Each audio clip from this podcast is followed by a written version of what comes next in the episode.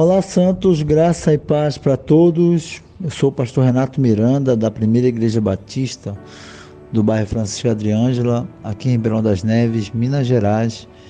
E o nosso devocional dessa manhã, nossa pequena reflexão, está na carta aos Tessalonicenses, capítulo 4, primeira carta aos Tessalonicenses, capítulo 4, só o verso 11 e 12 eu vou ler, mas em todo o capítulo 4, o apóstolo Paulo exorta a prática da santidade. Né? E discorre aqui em várias práticas que são santas para a glória de Deus, e é a postura que o cristão deve viver em uma sociedade difícil, pecaminosa e que só estimula ao pecado. Mas aqui o apóstolo Paulo nos deixa é, esse conselho, né? a palavra de Deus para que a gente possa ler, observar e buscar essa prática.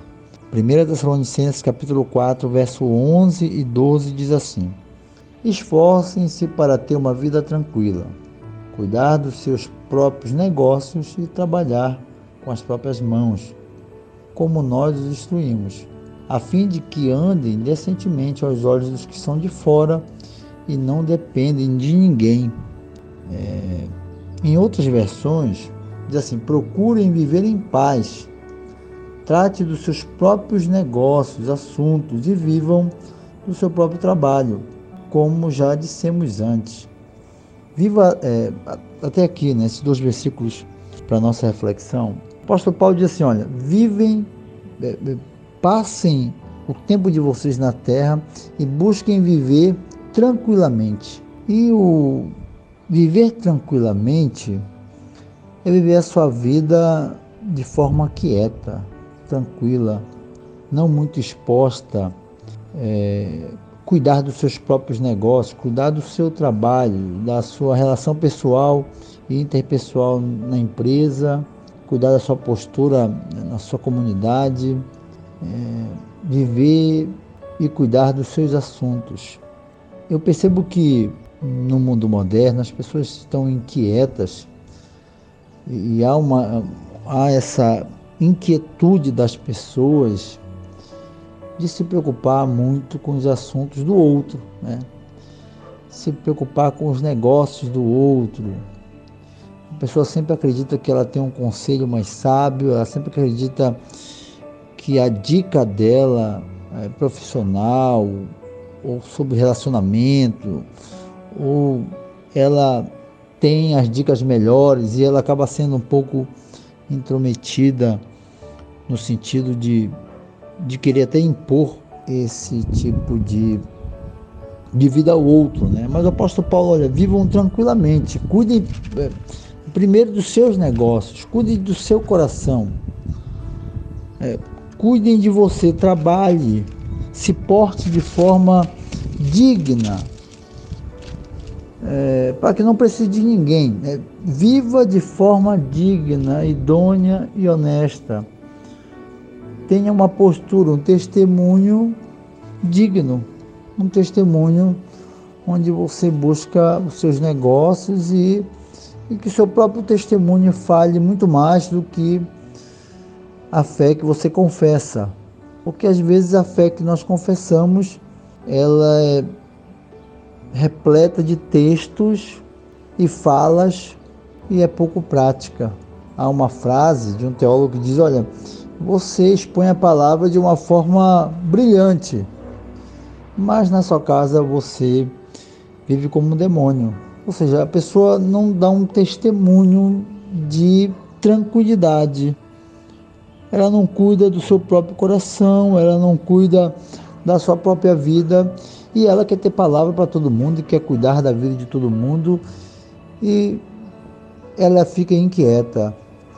Ela fica inquieta com o governo, ela fica inquieta com as decisões jurídicas do país, ela fica inquieta com o líder comunitário do bairro.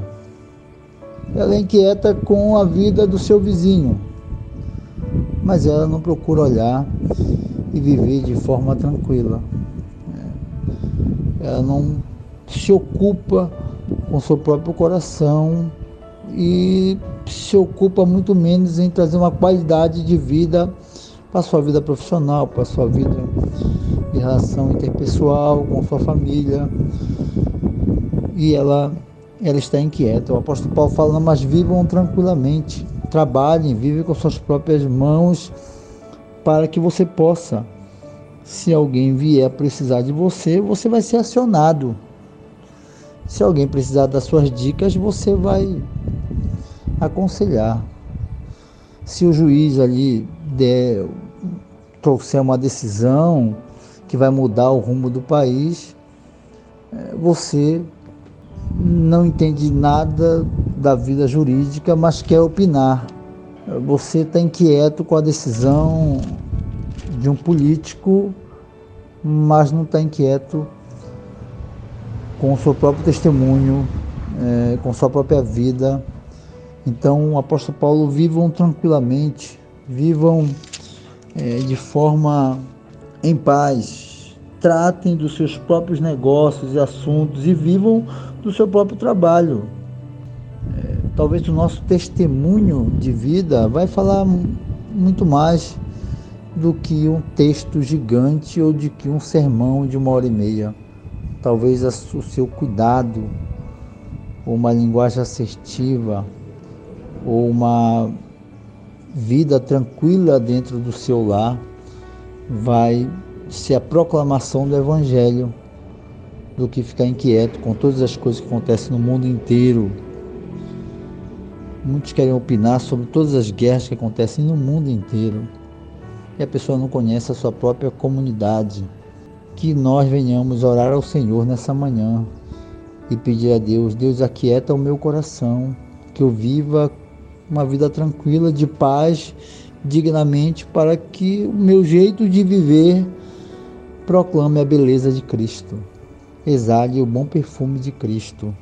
Que Deus guarde o nosso coração, que a gente possa viver uma vida tranquila, em paz, declarando a glória de Deus e exalando o bom perfume de Cristo através da nossa conduta, através do nosso dia a dia, através do nosso lidar com nossos próprios assuntos e negócios. Deus guarde o nosso coração nessa manhã.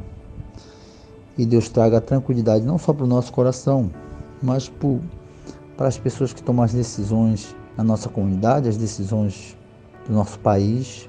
Deus guarde os governantes mas que a gente possa tratar dos nossos próprios assuntos primeiros e guardar o nosso próprio coração para a glória de Deus. Deus abençoe os irmãos nessa manhã, em nome de Jesus.